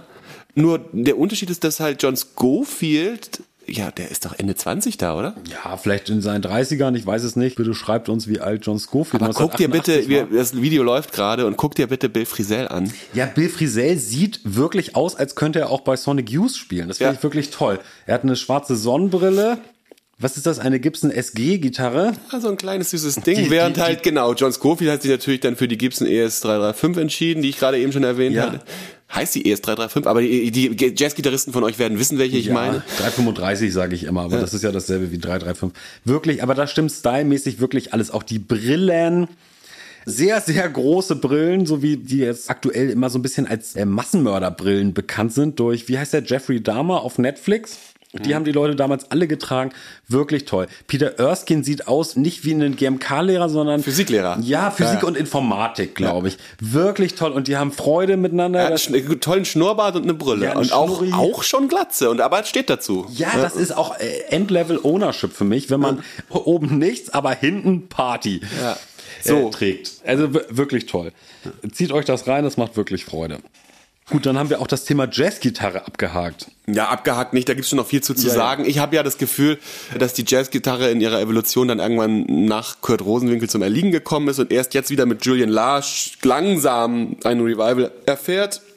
Aber in den 80er und 90er, 80er Jahren war es eigentlich noch wirklich aktiv, äh, die Jazzgitarre. John McLaughlin, Pat Metheny hat ja wirklich so viel geleistet. Der hat ja auch Stadien dann voll gemacht mit Ja. seiner Jazzgitarre. Da muss man ja wirklich sagen, hat einen Stil geprägt, an dem sich wirklich jeder Jazzgitarrist heute auch noch irgendwie orientiert, obwohl er dann den Hall nicht mehr reindrehen will, weiß jeder, was da eigentlich los ist und wie wichtig das eigentlich für das Instrument war und für die Geschichte des Instruments. Ja, aber auch gerade so die 70er, 80er Jahre waren natürlich toll für die Jazzgitarre, weil das so ja diese Jazz, Rock und Fusion-Zeit war und es da wirklich eine große Offenheit gab, auch so in so einem rockigen Idiom mit Bandings und Zerre im Jazz-Kontext Gitarre zu spielen. ne? Das ist dann wieder so ein bisschen zurückgegangen, ja so zum traditionellen onkeligen Spiel. Ja, ja, wenig genau. Höhen, wenig Zerre und staubtrocken, möchte ich sagen. Trockener Sound. Ja. So ist es, genau. Also ich bin Fan dieser Ära der Jazzgitarre. John Scofield aber auch wichtig, würde ich sagen. Also Das, das großartige Album A Go Go, was er mit, mit Detsky Martin Wood zusammen eingespielt Ja. hat, war, glaube ich, auch Einflussbereich vieler Jazzmusiker meiner Generation, die ganze Sache doch etwas funkier angehen Ja, zu lassen. Ne? Ja, ja, doch, muss man sagen. Ach, viel geleistet. Die Jazzgitarre toll. Weiß nicht, kann, ich, kann, kann man nicht haten. Ist irgendwie lange nicht so problembehaftet wie der Jazzgesang, oder? Nein, absolut nicht. Nein, nein, nein, nein. Völlig richtig. Gibt es denn singende Jazzgitarristen? Äh, Where's the Night? Wie heißt der noch? Ähm, äh, George Benson. George Benson, ja. Natürlich, stimmt. Auch nach wie vor toll, wenn äh, jemand, der Gitarre spielt, sein Solo mitsingt, oder? Genau, das ist großartig. Ja. Ähm, da war Kurt Rosenwinkel auch ganz vorne mit dabei. Ja. Hat er hat ja sogar irgendwann sogar ein Mikro sich dahingestellt, so ein bisschen leise gedreht, damit man den, seinen Gesang mal so ein bisschen Ganz hört. toll. Ja. Das gibt's am Kontrabass selten. Ja, ich meine, aber die spielen ja auch nur Dudel. Ja, da gibt es äh, wirklich. Aber bitte auch liebe Jazz-Kontrabassisten, wenn ihr unbedingt ein Solo spielen wollt, dann überlegt euch irgendwas, was über diese Lines hinweggeht. Aber das muss schon eine spezielle Angelegenheit sein. Ne? Es muss eigentlich der poppigste Moment sein in der Jazz-Komposition der dargebotenen, weil wenn es einfach nur so ein Solo ist und man versucht es genauso anzugehen wie die anderen Instrumentalisten auf der Bühne, dann geht man einfach unter. Man muss eigentlich eine gewisse Catchiness mitbringen und da muss man ein bisschen mehr Vorbereitung leisten als einfach nur also du möchtest sagen, dass die Jazz-Kontrabassisten auf dem schwerst zu bezwingenden Instrument aller Jazz-Instrumente jetzt auch noch extra doll üben sollen. Noch ja, mehr als die anderen. Ja, oder halt damit klarkommen sollen, dass sie halt kein Solo bekommen, so wie wenn wir zusammen spielen. Also, Der ich, Bass hat nämlich eine dienende Funktion. nee, weil ich, ich kann es nicht ertragen, dieses ewig lange. Die Leute gehen ja auch immer raus und gehen an die Bar Ja, und kaufen ja, Getränke, ja. wenn das Bass-Solo ist. Ne? Äh, man verliert die Aufmerksamkeit und so. Also es ist schwer einzusetzen, wenn man irgendwie einen unterhaltsamen Abend gestalten möchte. Ja, ich möchte da nochmal hinweisen auf den äh, Bassisten, ich glaube, vom Benny Goodman Sextett, Slam Stewart, der nämlich ein Solo spielt mit dem Bogen und dann eine Oktave höher mit so einer Anmutung von äh, dem Kompagnon von Biene Maya Willi in der Stimme da mitsingt. Das klingt wirklich wie so eine große Hummel. Also wenn ihr da mal die Chance habt, das zu hören, Slam Stewart, Wer hat diese Bogengeschichte eigentlich angefangen? Jimmy Garrison oder was? Wer, wenn ich das wüsste, nee, das kann ich dir wirklich nicht sagen. Und das ist auch, wenn Slam Stewart da nämlich seinen Bogen-Solo spielt, das hat gleich einen ganz anderen Drive und eine andere Catchiness als zum Beispiel jetzt der auch natürlich heißgeliebte Paul Chambers, der ja auch gern mal einen Bogen-Solo spielt. Ach, vielleicht meine ich auch den, nicht den Garrison. Ja. Ja, Paul Chambers, wo dann unbegleitet über 12 Chorusse in tiefer Lage mit dem Bogen da irgendwie Bebop geschreddet wird, das ist ja, hat alles ertragen, muss man ganz ehrlich seine sagen. Berechtigung, aber ist auch jetzt, ich finde, für mich kein, nie ein Hinhörer gewesen. Nee, aber dann, jetzt kommen wir wieder zum Punkt, nämlich die Sache ein bisschen poppiger angehen, dann kann man ihn nämlich doch wieder einsetzen. Und das hat rausgefunden der Bassist, dessen Name mir gerade nicht einfällt, vom? Esbjörn Svensson Trio. Ah, ja. Nämlich, wenn der seinen Bogen rausgeholt hat, ja, kannst du mal kurz nachgucken, wie der heißt, der soll ja nicht, nicht unerwähnt bleiben. Aber wenn der seinen Bogen rausgeholt hat in der Show, die Leute sind durchgedreht. Ne? Aber wurde natürlich auch mal speziell ausgeleuchtet dann, ne? hat so ein bisschen seinen Solo-Spot gekriegt. Ja, das Und- war toll. Ja. Dan Berglund oder Dan Dan, Berg- Berglund. Dan Berglund, ja. Genau, das war ganz toll, kann ich mich auch noch dran erinnern. Da wurde auch in der Nordwestecke im höchsten Register am besten noch mit so einem Zerreffekt, wie so eine Rockgitarre, wurde dann da mit dem Bogen rumgebogt. Genau, das hat mich auch wirklich in jungen Jahren schwer beeindruckt und tut's immer noch. Und da schließt sich nochmal der Kreis zu dieser Veranstaltung, der wir beigewohnt haben, nämlich dieses sich seinen Spot nehmen und dann quasi da wird auch mit Ausleuchtung gearbeitet, ne, mit dem richtigen Licht, aber auch wenn man mal so eine Ansage macht, dass man halt dieses Mikro nutzt, um die Leute zu unterhalten und nicht sie einfach nur zu über irgendwas zu informieren, nämlich wie das nächste Stück heißt Ah, ja, oder von okay. wem das ist. Das sind so Dinge, auf die ich ja ganz auf natürliche Art und Weise gekommen bin, schon lange vorm Studium, als wir da angefangen haben im Solar irgendwie unsere ersten Jazzgigs zu spielen, stand auf einmal ein Mikro für die Ansagen da und für mich war das eine Herausforderung, das so zu nutzen, dass die Leute mich gern haben, ne? Und es ist so ein bisschen egal, welche Information du da jetzt reinbrabbelst, sondern es ist vor allem wichtig, dass sie einen irgendwie mögen oder so. Und das sind so Dinge, die äh, diesen Jazzstudenten gänzlich egal zu sein Ja, warte mal, das, das ging mir jetzt irgendwie zu schnell. Jetzt, äh, da haben meine Synapsen nicht geknackt. Du kritisierst jetzt nicht die Musik selber, sondern, oder kritisieren wäre zu viel gesagt, du hast da jetzt eine starke Meinung, äh, nicht zum Spielen selber, sondern zu den Ansagen zwischen den Stücken. generell oder zu der Art und Weise, wie diese Bühne dargeboten wurde, dass da niemand ist, der sich denkt, na, wie machen wir das denn heute Abend, dass das Ganze auch äh, eben nicht aussieht wie in einer Schulaula, dass das Ganze halt etwas ist, wo die Leute vielleicht noch einen anderen Zugang bekommen über äh, ja, also wie gesagt, ist es ja manchmal auch ein bisschen billig, immer einen, blöden Witz ins Mikrofon zu machen. Ich bediene mich ja auch dieser Technik, einfach weil ich auch unbedingt will, dass die Leute mich gern haben und wenn sie halt über mich lachen, habe ich immer das Gefühl, das tun sie dann auch. Ähm, aber da können wir auch gleich nochmal drüber reden, weil wir dann ja nach diesem Konzert in einen Comedy-Club gegangen Ja, sind. genau, da wird natürlich viel in einem Mikro gesprochen. Ja, nee, aber was ich meine ist, dass das für viele dieser Musiker gar kein Thema zu sein schien, was ja irgendwie auch schön ist, weil es bedeutet wirklich ja, okay, vielleicht geht's jetzt gerade wirklich nur um die Musik. Ja gut, man hat ja auch nicht immer irgendwie die Möglichkeit, jetzt irgendwie über die Ausleuchtung nachzudenken, weil die Gegebenheiten nicht immer da sind. Äh, aber genau, so ein Mikrofon für etwas zu nutzen, das einfach mehr ist in der Verbindung zwischen Publikum und ausübendem Künstler als nur Informationsfluss, das ist für mich irgendwie eine relativ natürliche Sache und scheint aber für viele Leute nicht so zu Du sein. willst es ein bisschen classy. Ich will ein bisschen Unterhaltung. Okay, aber kannst du mal so eine typische Jazz-Ansage machen? Wir sind jetzt hier mit unserem Oktett und spielen gleich Girl from Ipanema. Kannst du mal eine typische Jazz-Ansage machen? Du hast meist, in den meisten Fällen natürlich jetzt kein eigenes Mikro. Du bist ja der Saxophonist des Oktetts und du beugst dich jetzt so mit geknicktem Kopf runter unter das Saxophonmikrofon Ja. und machst jetzt die Ansage. Wie würde die gehen? Äh, vielen, vielen Dank für den Applaus. Ähm, das war das Stück All the Things You Are, ein, ein, ein Jazzstandard, von dem ihr bestimmt schon mal gehört habt. Als nächstes spielen wir, was war das? Was haben wir jetzt spielen? Girl from Ipanema, äh, äh, ein Bossa von äh, Ca- Carlos Jobim, ähm, in, in einer Version, die ich mir ausgedacht habe. Also ich habe dann ein Arrangement für geschrieben, äh, für drei Bläser und habe es so ein bisschen weiterentwickelt, so dass ich es auch nicht Girl from Ipanema nenne, sondern Girl from Brasilia. Ähm, das ist eine andere Stadt in, in Brasilien. Ipanema ist ja ein Strand. also so geht es dann. Äh, Bisschen verschüchtert. Genau. Und äh, sie werden unschwer erkennen, wo das Stück äh, sich, also wo, wo die Neuinterpretation hinzukommt. Ähm, vielen Dank, dass Sie da sind und ähm, viel Spaß. Das ist interessant, ja, weil natürlich auch jede Musikstilistik hat ja so ihre eigene Art von Ansagen. Ne? Wenn man jetzt aber zum Beispiel so den Hardrock-Metal-Kontext übertragen würde auf einen Jazzclub, wenn man so eine metalmäßige Ansage machen würde im Jazz, wie würde das denn gehen?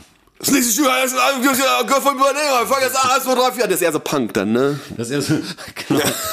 Im Punk wird ja auch nicht eingezählt, 1, 2, 3, 4, sondern 1, 1, 1, 1, 1, 1. genau. Wir wollen ja jetzt gar nicht sowas hören wie, ich will alle eure Hände sehen oder habt ihr Bock?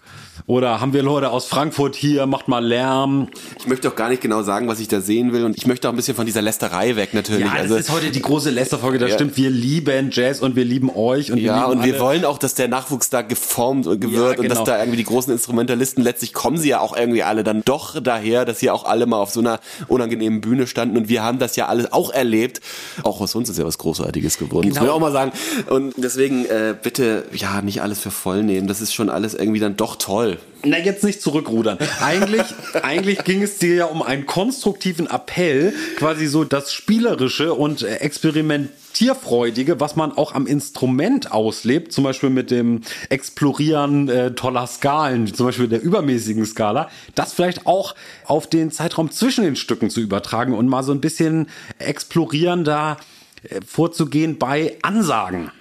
Genau, wobei ich jetzt wirklich zu der Verteidigung sagen muss, das habe ich in, in diesem universitären Kontext jetzt auch nicht hinbekommen. So, wenn da der Lehrer sitzt, der will natürlich keinen Witz von mir hören.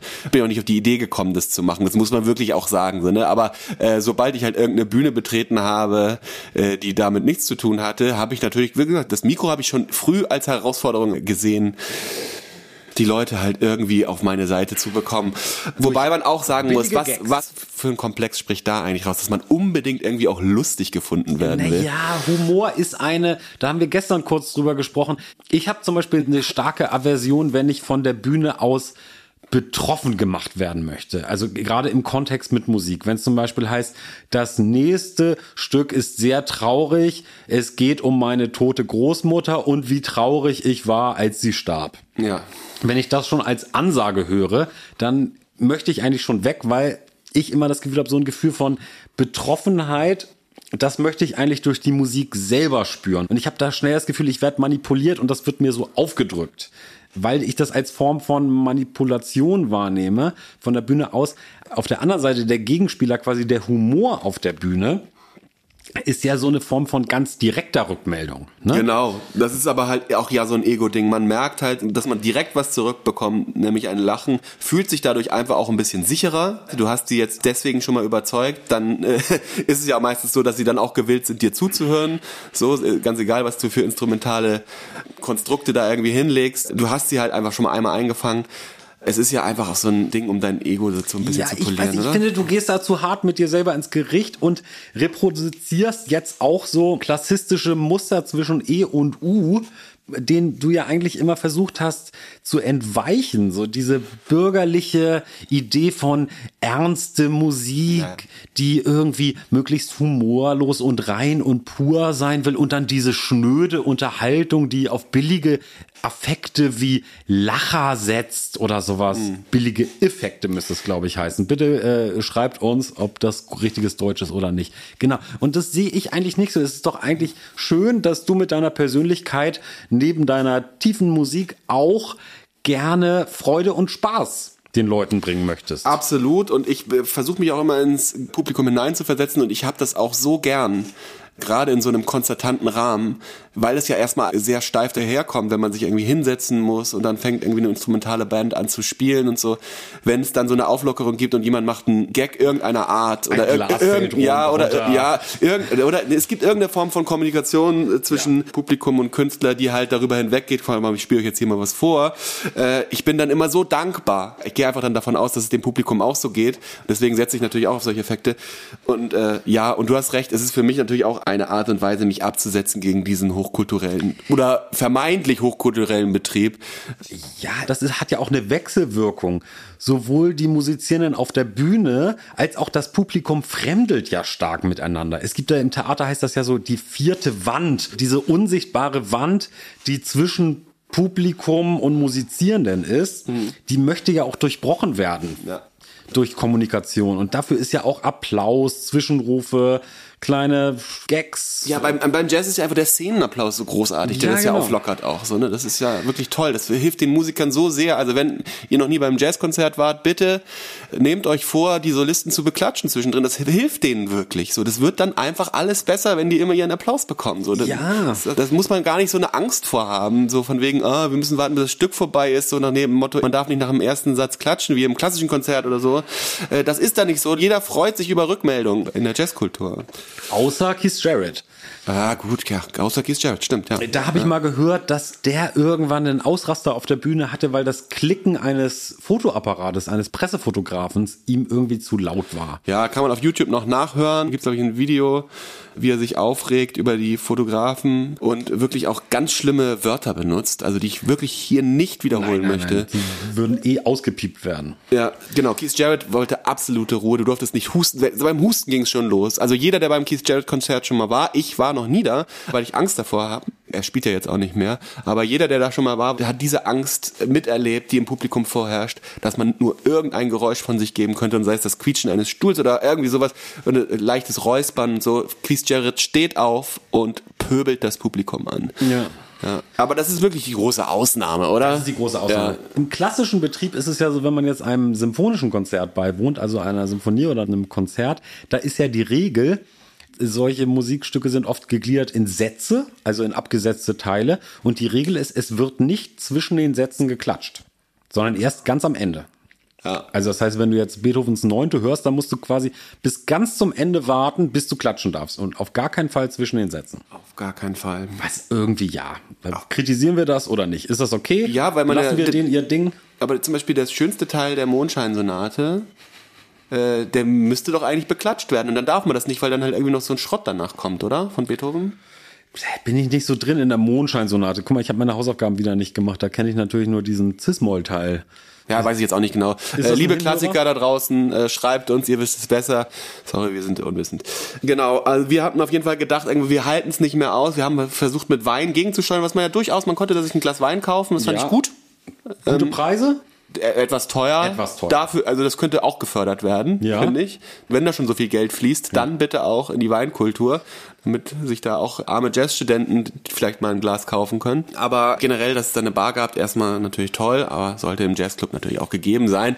Ja. Äh, wir hatten auf jeden Fall dann genug und dachten, wir müssen noch mal einen richtigen Jazzclub. Und da gibt's eigentlich in Hamburg ja nur noch das Birdland, ist es richtig? Äh, nein, es gibt diverse Jazzclubs. Googelt mal Jazzclub Hamburg, da findet ihr bestimmt diverseste Jazzclubs. Und die sind alle gleich gut. Das ist Quatsch. Das beste Programm bietet natürlich das Birdland, seitdem das Stellwerk geschlossen hat. Ja. Und als wir ankamen, merkten wir, es spielt heute gar keine Jazzband, sondern es war Comedy-Abend. Und wir nehmen natürlich, was wir kriegen können und gucken uns lustige angehende Comedy-Stars Ja. an und waren überrascht, äh, wie gut uns das gefallen hat. Kann man das so sagen? Das kann man so sagen. Bist du gerade sehr im Flow, weil ich müsste eigentlich mal kurz den Raum verlassen. Muss Pipi? Ja. Ich auch, ja. Ich lasse aber einfach laufen. Ja. sind noch schon bei 90 Minuten. Ja. Ich habe noch einiges. Ja, ja. Aber dann kann man die andere Folge ja schön kurz schneiden. Genau, wir waren im Comedy Club. Ähm, es hat uns gut gefallen. Ich habe große Angst gehabt, auch wie es losging. Der Moderator, eigentlich ganz sympathischer Typ, der auch an der Kasse stand äh, und uns begrüßte persönlich und meinte, Mhm. Mit Handschlag. mit Handschlag und sagte, schön, dass ihr da seid. Endlich kommt ihr auch mal vorbei. Das erlebt man im Jazzclub selten, Das oder? erlebt man nie im Jazzclub. Das war ein sehr netter Empfang. Und dann ging es aber los mit Sachen, die ich nicht ganz verstand. Irgendwie war so ein Comedy-Format, äh, derjenige, der den beschisseneren Job hat oder den unwichtigeren Job hat, äh, kriegt Freigetränke oder so. War so ein Spiel, was Genau. da gespielt wurde. Und dann gab es da so ein Sprech, mit welcher Agentur man arbeitet. Ähm, ähm, es ging ums Marketing, ähm, Consulting und so. Da wurde mir schon klar, Mensch, ja, das sind wohl die Realitäten, die äh, so stattfinden im im Comedy Club und dachte so, hier bin ich falsch. Boomer. Wurde aber, genau, leichtes Boomer-Gefühl beschlich sich in mir selber. Ja. Aber ich wurde eines Besseren belehrt. Äh, vier sehr gute äh, Poetenschüttler, würde ich mal sagen, Genau. kamen auf die Bühne und hatten uns bestens unterhalten. Wieso erzählen wir das eigentlich? Weil wir kamen vom Jazz, gingen in den Jazzclub, da gab es aber kein Jazz, sondern Comedy und dann waren wir irgendwie mitgehangen, mitgefangen in so einem Comedy-Ding. Ich glaube, meine Erwartungshaltung war sehr niedrig, weil ich natürlich als Snob immer denke, ach Comedy, das kann ja nix sein, das wird wahrscheinlich ein Cringe-Fest. Da wird's mir schwerfallen, mich locker zu machen und irgendwie da humoristisch mitzugehen. Aber es war dann doch erstaunlich witzig, ne? Es war erstaunlich witzig und wir konnten das auch so ein bisschen abgleichen. Deswegen erzähle ich das eigentlich, mhm. weil das hatten wir ja eben schon. Ähm, wir beide gern mal auf der Bühne stehen und einen blöden Witz machen. Ja. Und dann sieht man so Leute auf der Bühne stehen, die nur Witze machen und man denkt sich so, ach man, so kann man es ja auch angehen. Ja. Jazz und Comedy. Ja, Jazz und Comedy. Mir fiel da die Geschichte in Husum ein. Ich war da vor kurzem, habe ein Konzert gespielt in der wirklich wunderschönen kleinen Stadt Husum an der Nordseeküste auch, auch dort in einer Schulaula wurde das Konzert veranstaltet. Es ist wirklich lange nicht vorgekommen, dass ich in einer Schulaula performt habe, weil da ein Flügel stand, hat der Veranstalter gesagt, Mensch, dann machen wir das doch da. Und wer hat natürlich Support gemacht? Die schulische Big Band. Ach, wie ja. Support. Support-Show. Also vor dir war Vor Big mir hat die schulische Big Band gespielt. Das heißt, dadurch war natürlich das Publikum deutlich größer, weil halt jedes Bandmitglied noch seine Eltern mitbrachte, so. die alle Eintritt zahlen mussten. Der Eintritt ging an mich. Nee, man kennt. Ja, man kennt. Nee, es war großartig. Ähm, es gute Stimmung, viele Leute da in Husum, hab gute Zeit gehabt. Auch, auch trotz dieses etwas merkwürdigen Konzerts haben sich die Veranstalter darüber durchaus Gedanken gemacht, wie man es ausleuchtet, damit es nicht so aulermäßig ist und so. Deswegen vielen Dank dafür ich erzähle ja immer so nach jedem dritten, vierten Stück, was ich spiele, irgendwie Geschichten zu diesen Stücken, die meistens ja. nicht wahr sind und einfach die nur darauf abzielen, die Leute ein bisschen für mich zu gewinnen und äh, eine leichte Pointe zu liefern, damit sie kurz mal durchatmen können, nicht die ganze Zeit denken, oh, dieses Zuhören auch ganz schön anstrengend. Und dann äh, löse ich das am Ende auf und meine so, ja, dass die Geschichten halt alle äh, gelogen waren und so und ich das halt nur tue für den Show-Aspekt und weil ich halt genau weiß, dass sie das so wünschen und sie das so wollen. Deswegen kann ich nicht aufhören, sie zu belügen und so. Und ich weiß, dass sie es halt einfach lieben. Und ich sah die ganze Zeit in der ersten Reihe eine Frau mittleren Alters, die halt die ganze Zeit mit dem Kopf schüttelte und sagte, nein, nein, sie will diesen ganzen Quatsch überhaupt nicht. Sie will, ich meine, Husum lag unterm Teppich bei meinen lustigen Geschichten. Ja. Ich hatte gute Rückmeldung, aber als ich halt Husum darauf ansprach, bekam ich halt diese Rückmeldung von der Frau in der ersten Reihe, die halt einfach nur Kopfschütteln und meinte, nein, nein, nein, ich will diese Storys überhaupt nicht. Und das sollte Menschen, die eher negative Kritik an den Künstlern geben wollen, das sollte denen wirklich klar sein, dass das die Dinge sind, die hängen bleiben. Ne? Da kann noch so viel gelacht werden, noch so ein großes Publikum im Husum unterm Tisch liegen. Was hängen bleibt, ist diese eine Frau in der ersten Reihe, die Kopf schüttelt und meint so, das ist das Schlimmste. Ich will diesen Quatsch nicht zwischen diesen ernsthaften, schönen Stücken. Das passiert mir hin und wieder mal, weil ja? natürlich, ja, es ist nicht jedermanns Sache. Manchmal wollen die Leute aber wirklich einfach nur zuhören und finden das dann klamaukig und finden, das passt nicht zur Musik und so. Diese Rückmeldung Rückmeldung bekomme ich hin und wieder, aber im größten Teil bekomme ich sie natürlich, dass die Leute sich darüber freuen.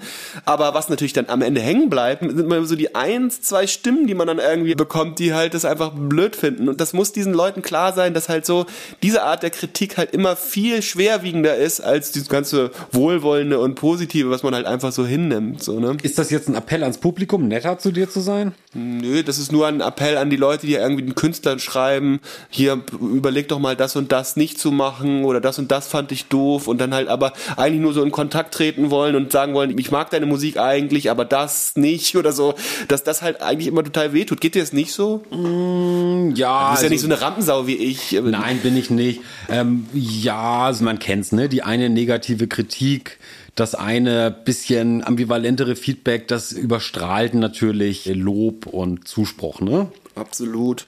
Genau. Aber ich habe von dieser Frau wirklich mehrere Nächte schlecht geschlafen. Ich hoffe, sie hört das jetzt. Ja, wenn Sie das hören, Frau aus Fusum mittleren Alters mit dem schüttelnden Kopf, bitte melden Sie sich mal bei uns und ich würde auch als Mediator auftreten, dass Sie und der Lambert da vielleicht noch mal auf einer anderen Ebene zueinander finden und das vielleicht noch mal ausdiskutieren oder so ein bisschen jeder mal sagt, ganz gewaltfrei, wie er sich gefühlt hat. Total lieb. Äh, man merkt, dass du viel äh, im Instagram-Coaching-Modus gerade unterwegs ja, bist. Äh, das ist mir aufgefallen. Das ist so der neue Felix. Das ist der neue Felix mit der Matte, mit der Nagelmatte ja. von Shakti. Bitte sponsert uns. Da gibt es ja auch viele Coaches, die sich da jetzt breit machen und so Lebenshilfe und so. Das scheint irgendwie dein Ding zu sein. Das ist mein Ding. Das ist ja hier auch ein Lebenshilfe- und Coaching-Podcast. Du hast ja auch schon die jungen Jazzmusizierenden gecoacht in Sachen Bühnenauftreten. und genau, ich würde auch versuchen, so ein bisschen zu vermitteln dafür im Gegenzug. Zwischen dir und deinem Publikum. Genau. Mir fiel dann nur doch auf bei dieser Comedy-Show, was ist denn das? Also das hatte ich eben schon mal so angedeutet. Was ist das, was jungen Männern, die waren alle unter 40, es waren äh, junge Typen, also zu denen ich mich dann irgendwie auch äh, dann immer noch dazu zählen möchte, Ja, äh, auf die Bühne stellen, das Mikro in die Hand nehmen und unbedingt lustig gefunden werden wollen. So, was ist das? Was ist das ein Balzverhalten oder? Ne, Ich denke immer, Humor ist natürlich auch immer Kompensation. Ich möchte da niemand zu nahe treten, aber Vor allem mir nicht. vor allen Dingen dir nicht, aber ich sag mal jetzt in deinem Fall oder allgemein so schöne, strahlende Menschen mit einer tollen Ausstrahlung sind selten lustig, oder? Humor ist immer Kompensation. Der lustige Dicke ist natürlich so eine kulturelle Trope, die auch zutrifft. Auch ich habe versucht, bei Zeiten immer meine körperlichen Unzulänglichkeiten und meine anderen Dysfunktionalitäten mit Humor zu überspielen und Kasperei und bin da in der Schule schon negativ mit aufgefallen. Ich weiß nicht, wovon du redest. Ähm, weder ist mir der Humor aufgefallen, noch dein, dein Übergewicht oder Dysfunktionalitäten oder so. Ich weiß nicht genau. Ich fand dich einfach immer nur ganz toll, ein toller Typ. Dankeschön, Empowerment. Ja. Du bist der Coach. Bei der letzten Gag-Kanone des Abends fiel mir eine Sache unangenehm auf. Den fand ich auch sympathisch und lustig. Ne? Kam er so aus dem, hatte so ein, sowieso, das fand ich interessant, waren mehr so Leute, die eigentlich die Geschichte transportierten, dass sie eher so aus gar nicht mal so einem bildungsbürgerlichen Hintergrund kommen, sondern eher so einfache Verhältnisse. Er war Ja. irgendwie auch so von, aus dem Norden, irgendwie mit äh, ganz, ganz einfachen Verhältnissen groß geworden. Sympathischer Typ. Was mir auffiel, ist, das hatte ich mit dir auch schon besprochen, Ja. das Ablesen. So, er hat ein Buch mit auf die Bühne bekommen, wo er halt sich immer so dran festhielt. Und es macht mich ja wirklich wahnsinnig, wenn Leute, auch in der Jazzmusik, wenn Leute Noten mit auf die Bühne bringen. Das ist ich ja kann es wirklich die ertragen. große Lästerfolge. Ich Ja. muss dich wirklich unterbrechen. Und was ist denn da los? Was ist das mit dir und den Noten? Warum keine Noten? Bist du Analphabet? Ich habe das Gefühl, ich als Zuschauer achte doch dann immer nur darauf, dass die ausübenden Künstlerinnen sich wieder an diesen Noten orientieren müssen, um irgendwie weiterzukommen. Ich gucke immer den Moment raus, wo es dann irgendwie so weit ist. Jetzt wissen sie nicht weiter, jetzt brauchen sie wieder irgendwie dieses Ding und so. Und ich finde, da kommt so ein unnatürlicher Fluss in so eine Show. Ich möchte das nicht sehen. Und ich möchte nicht irgendwelche Hilfszettel, also Setlist finde ich gerade noch okay, habe ich auch, aber auch besser ohne. Und ich, ich möchte das nicht sehen. Ich habe das beim Konzert bei dir beobachtet, mit deiner Band, wo ein großer Popstar auf die Bühne kam und euch supportet hat. Jetzt drehen wir das Karussell, das Promi-Karussell mal nicht und Ja, nennen keine Namen. Und ich weiß, dieser, Pops, Namen. dieser Popstar hat äh, die ganze Zeit irgendwie auf so einen Textzettel geguckt beim Singen. Und man hat so viel Zeit, sich irgendwie äh, zu, vorzubereiten für diesen einen Abend und da sein Programm, was ja sowieso irgendwie sehr individuell ist und so, das ist nur was mit sich selbst zu tun hat, so, das muss doch Teil dieser Vorbereitung sein, darauf zu verzichten. Verstehst du es nicht? Ja, ich verstehe das auf der einen Seite und ich verstehe den Anspruch und ich verstehe auch dieses Heilsversprechen der Freiheit, die man dann wohl genießen wird, wenn die Noten erstmal beiseite gelegt werden. Andererseits muss ich sagen, dass ich persönlich über mich sagen würde, ich lese auf einem übersoliden Niveau Notation und habe gleichzeitig ein, ich weiß nicht, ob es Faulheit ist oder kognitive Schwäche, eine Unfähigkeit bis Unwillen, mir bestimmte musikalische Sachen zu merken und bin eigentlich selber begeisterter Notist, begeisterter Notenleser. Da kommt ja irgendwie nicht so richtig zusammen, wir zwei. Also das äh, hilft mir schon sehr, so ein bisschen, äh, bisschen Platz im Kopf zu lassen, wenn ich doch ab und zu mal auf die Note gucken darf. Ja, kommen wir nicht so richtig Da zusammen. kommen wir nicht so richtig zu. Tut mir leid, dass das, das jetzt natürlich äh, ist okay, also das muss, Dialoge. Nein, das müssen die Leute er- ertragen. Das ist ja auch im wirklichen Leben so. Wir sind nicht immer einer Meinung. Ich finde deine Meinung meistens falsch. Ja, richtig. äh, ich möchte aber vielleicht, ich habe da eine Idee zu der großen Sonderfolge. Nämlich der große Note oder Nicht-Note Blindtest. Wenn wir Zuhörende aus der musizierenden Zunft haben, würde ich euch bitten, uns Toneinsendungen zu schicken, wie ihr ein Instrument bedient. Und ihr verratet mir, also ihr schreibt an mich auf allen äh, Kanälen, bitte nicht an den Lambert. Und ich bereite so einen Blindtest vor. Ihr schickt mir eine Tonaufnahme von einem Musikstück und schreibt nur mir, ob ihr die von der Note abgelesen habt oder ob ihr die auswendig gespielt habt. Und der Herr Lambert, der feine Herr, muss dann blind hören, ob es sich um abgelesene Musik handelt oder auswendig gespielte Musik. Wie findest du das? Nicht gut. Ich mache bei dieser Folge auf keinen Fall mit. Da musst du dir einen anderen Podcast-Partner suchen. Du willst mich da ein bisschen vorführen, habe ich das Gefühl. Dieser Podcast ist dazu da, Leute vorzuführen, die nicht an einem Podcast teilnehmen äh, und nicht Teilnehmer. Das geht so nicht. Nein, mache ich nicht mit. Aber du bist ja der Notenschrift fähig. Ich habe auch schon gesehen, wie du selbst Sachen aufnotiert hast. Und es gibt ja sogar kurzes Marketing-Segment, haben wir gestern gelernt, beim Comedy. Es gibt ja auch von dir ein Notenbuch zu kaufen. Oder mehrere. Das stimmt, jetzt wird das geht das hier so in den Bereich Marketing. Ja, richtig. Bisschen, genau. Da hast du gestern offensichtlich doch was gelernt Genau, im Comedy richtig. Club. Richtig. Ja, ja. Genau, das kann man glaube ich auch online bestellen. Es gibt ja zu verschiedenen deiner Tonträgern äh, wirklich schön gestaltete, hochwertige Notenbücher. Ja, vielen Dank, dass du jetzt diese Werbung machst. Mir ein bisschen unangenehm, aber bitte kauft sie, sie sind sehr gut. Ja. Die sind wirklich sehr gut. Genau, worauf ich eigentlich hinaus wollte, es gibt ja, du bist ja der Note fähig, es gibt ja aber auch durchaus professionelle Musiker, die gar keine Noten lesen können, so sagt man. Zum Beispiel Paul McCartney, angeblich kein Notist. Hast du das auch schon mal gehört? Äh, natürlich gibt es jede Menge gute Musiker, die keine Noten lesen können. Also ist, ist, ist, ist das jetzt die große Erkenntnis, die Überraschung? Das ist die große Erkenntnis. Man muss nicht unbedingt eine Note lesen also, können. das wolltest du sagen. Noten Ja. gar nicht so wichtig. Geht Nein, auch nein. ohne. Ja, das ist durchaus richtig. Ne? Der, der größte Songwriter aller Zeiten, Paul McCartney, weiß nicht, wo man das C notiert. Genau. Ähm, Auch Stevie Wonder kann keine Noten lesen. Und es ist trotzdem möglich, auf hohem Niveau zu musizieren. Boah, dass ich mir nicht so schade war, diesen Stevie Wonder-Gag zu bringen. Na gut, okay. Es wird nicht besser. ja, genau. Wollen wir noch irgendwas besprechen, was wir erlebt haben? Oder ist es Zeit, Abschied zu nehmen? Ja, ich habe nur noch so eine kleine Rubrik. Das passt jetzt auch. Wir, wir haben jetzt echt voll ewig gesabbelt. Ne? Das ist doch gut, da habe ich noch krass Kram für nächste Okay, Folge. sehr gut. Okay, liebe Leute, äh, das war's. Das war's. Auf Wiedersehen. Äh, Es war eine Farewell. schöne Folge, glaube ich. Also viele Äs, viele Bandwurmsätze wieder mal, aber Ja. natürlich mehr Inhalt, muss man Viel- schon sagen. Natürlich einerseits Lebenshilfe, allerdings auch teilweise ein etwas schroffer Ton, in dem wir vielleicht auch das Despektierliche gestreift haben in unseren Formulierungen. Dafür bitten wir um Entschuldigung. Seid uns nicht böse. Manchmal gehen die Pferde mit uns durch. Gibt's auch diese Lästereien. Komm, das ist nicht so gemein, wirklich nicht. Wir reden meistens ja sowieso nur über unsere eigenen Unzulänglichkeiten. Genau. Und unser Lieblingsgeläster ist natürlich Lester Young. Und in diesem Sinne, mit zwingenden Grüßen. Auf Wiedersehen. Jazz.